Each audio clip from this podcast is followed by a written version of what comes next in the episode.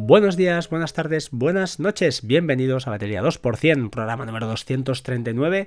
Estamos a jueves 25 de abril de 2019 y estoy grabando nada, un ratito que me queda a ver si puedo, pues eso, enlazar un programa más o menos que quede redondito y, podemos arreglar el tema.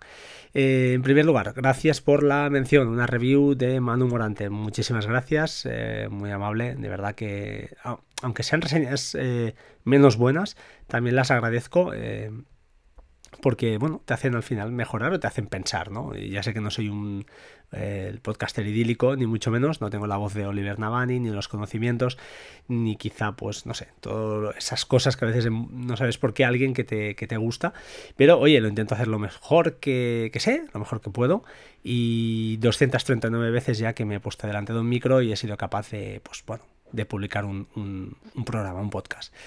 Sin más eh, dilación, empezamos con un tema que os quería comentar. Os dejaré en las notas del programa en primer lugar los enlaces a las páginas de los programas números 237 y 238 que estaban mal. No me preguntéis por qué. Bueno, sí que sé por qué es por el maldito editor de texto que tiene tan malo Anchor que no permite Markdown y, me hizo, me jugó una mala pasada.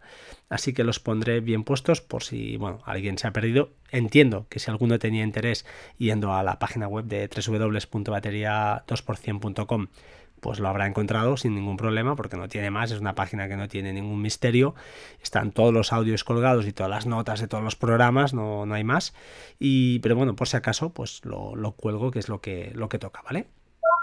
En segundo lugar, os dejaré también el enlace de un uh, vídeo de que también es podcast eh, de un chico que está empezando que se llama Mahosan que, que, publica vídeos en naseros.com y para darle un empujoncito, un empujoncito, pues os lo recomiendo que lo escuchéis porque el chaval se lo, se lo ocurra. es, es totalmente en coña, es un crack, ya lo sabéis.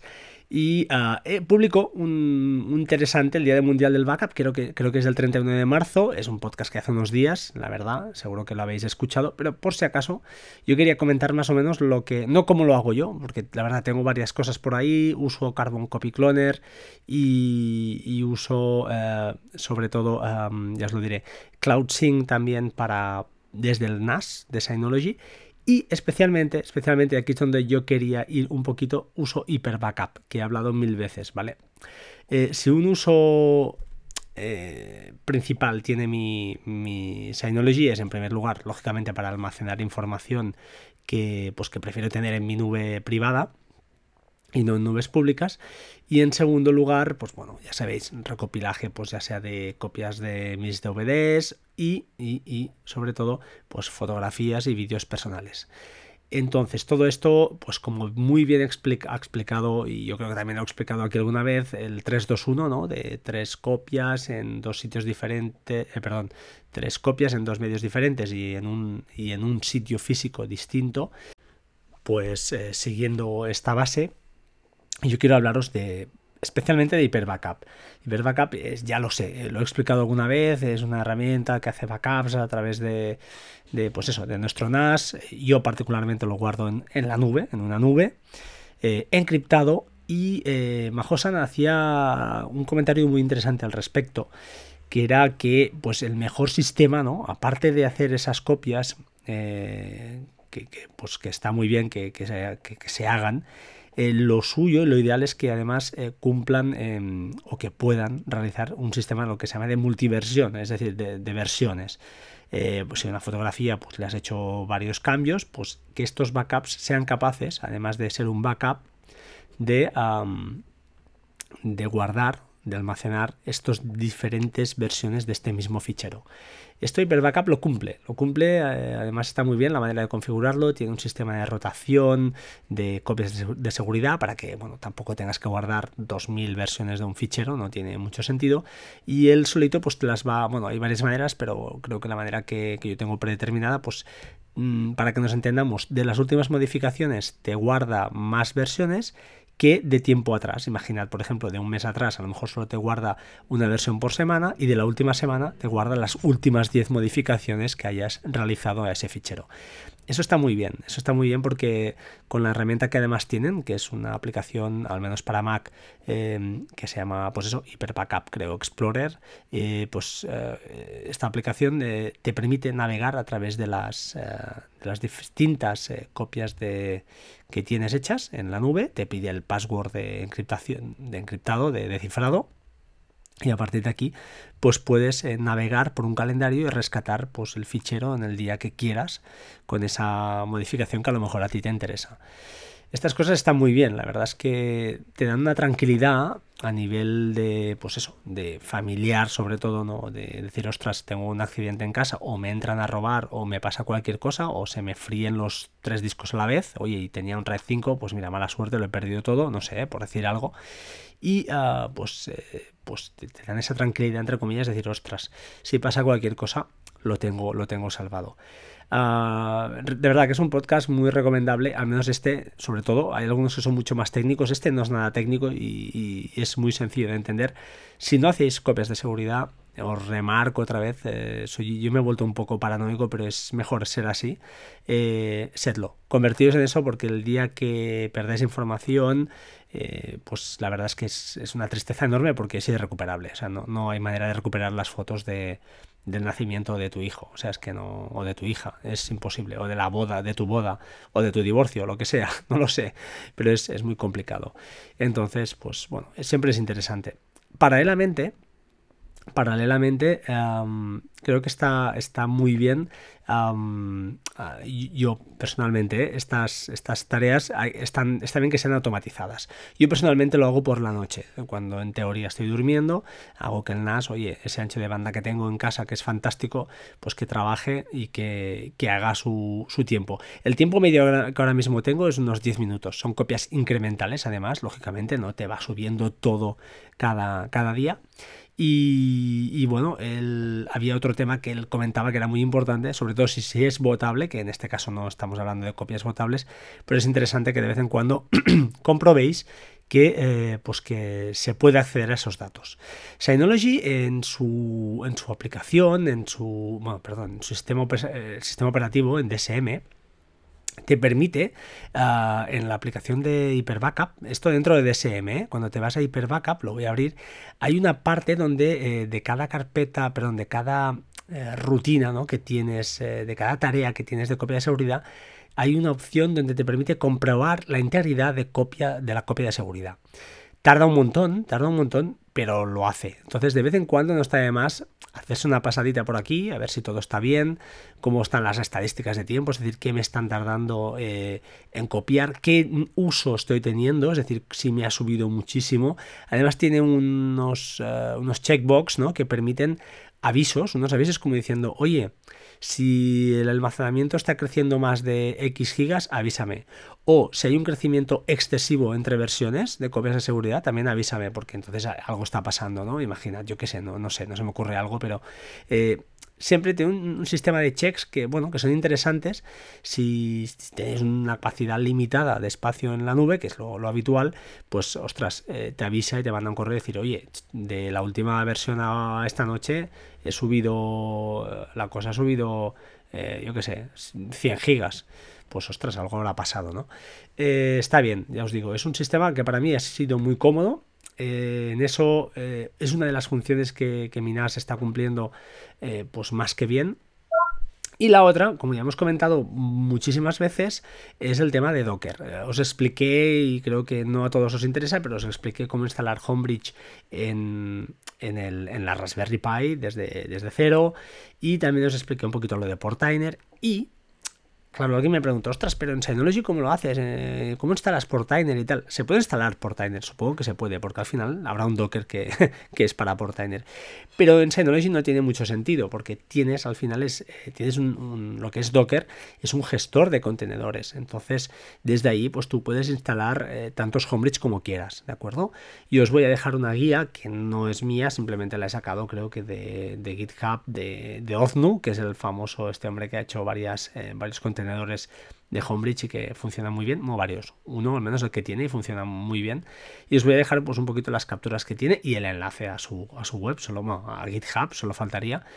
Y al final os he añadido una pequeña cosilla, ¿no? O sea, alguno usa pues Homebridge en modo inseguro, porque a veces interesa por algún plugin en especial, por ejemplo el de Alexa, pues em, lo podéis, eh, pues podéis añadir algún parámetro más que os añadiré por aquí, que es muy sencillo, y eso hace que arranque ya en modo inseguro. La única que no he conseguido es eh, no poder visualizar los logs desde la propia interfaz gráfica que te, que, te genera perdón, Homebridge con el, plugin de config UI, eh, de User Interface. Eh, si alguien lo ha conseguido, que me lo diga, porque yo la verdad es que no soy capaz. Eh, sí lo puedo hacer, lógicamente, desde el propio contenedor, desde la propia aplicación de Docker en DSM, hay una opción donde vas a detalles y te vas a, terminal y ves los logs desde ahí, entonces no hay ningún problema. Pero bueno, si alguien lo ha conseguido o sabe cómo se hace, yo la verdad no lo sé y, os, pido, ayuda desde, desde aquí.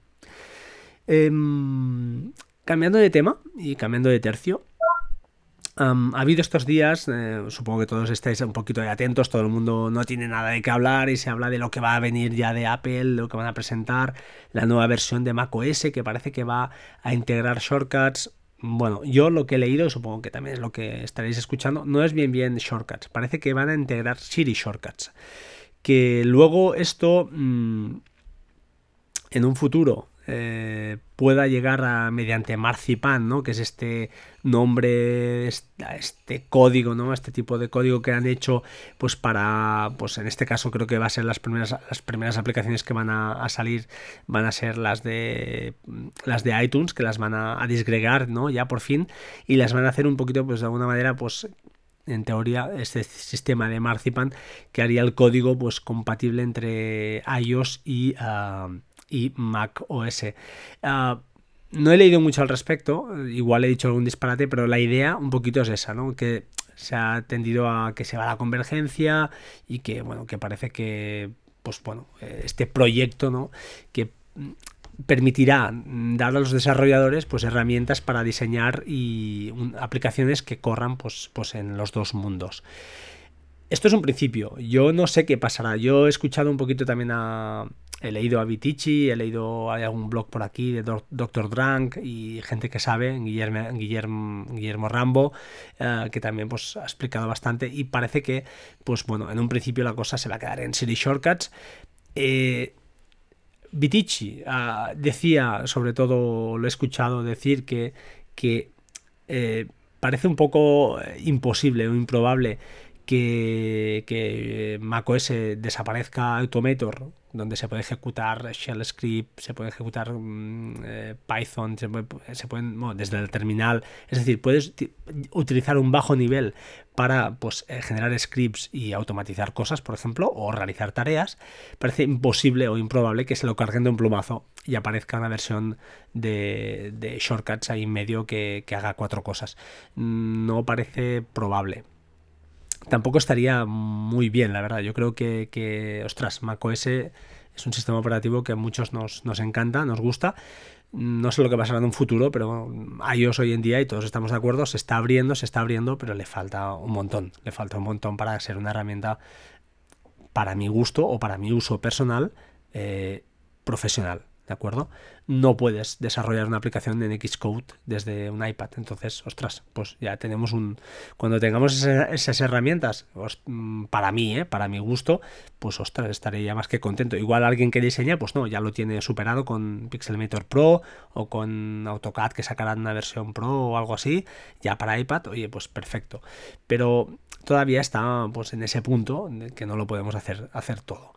Em, siguiendo con shortcuts, y hablando un poquito del tema, pues bueno, eh, ojalá, ojalá que, el futuro sea este. Yo, lo egoístamente, y porque, porque es una aplicación en la que me he volcado, como sabéis, pues hemos escrito un libro entre tres personas y, más o menos creo que domino pues bastante.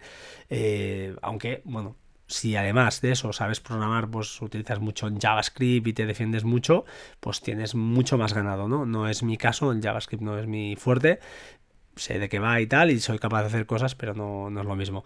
No es mi, mi, mi, punto fuerte. Por otro lado, pues bueno, con regex sí, puedes, eh, puedes hacer virguerías y puedes realmente convertir un pues, eh, ahorrar muchísimos bloques de código en tus, en tus atajos.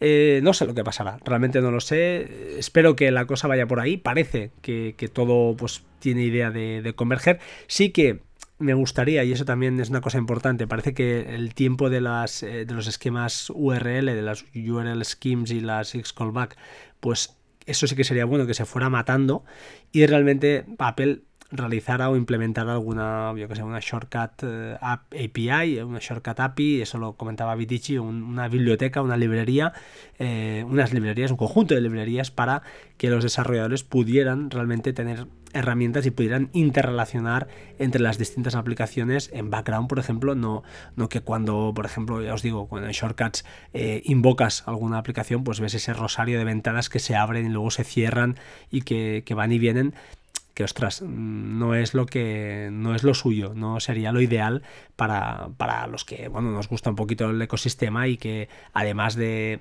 de que sea una cosa que funcione, pues nos gusta que visualmente sea atractiva.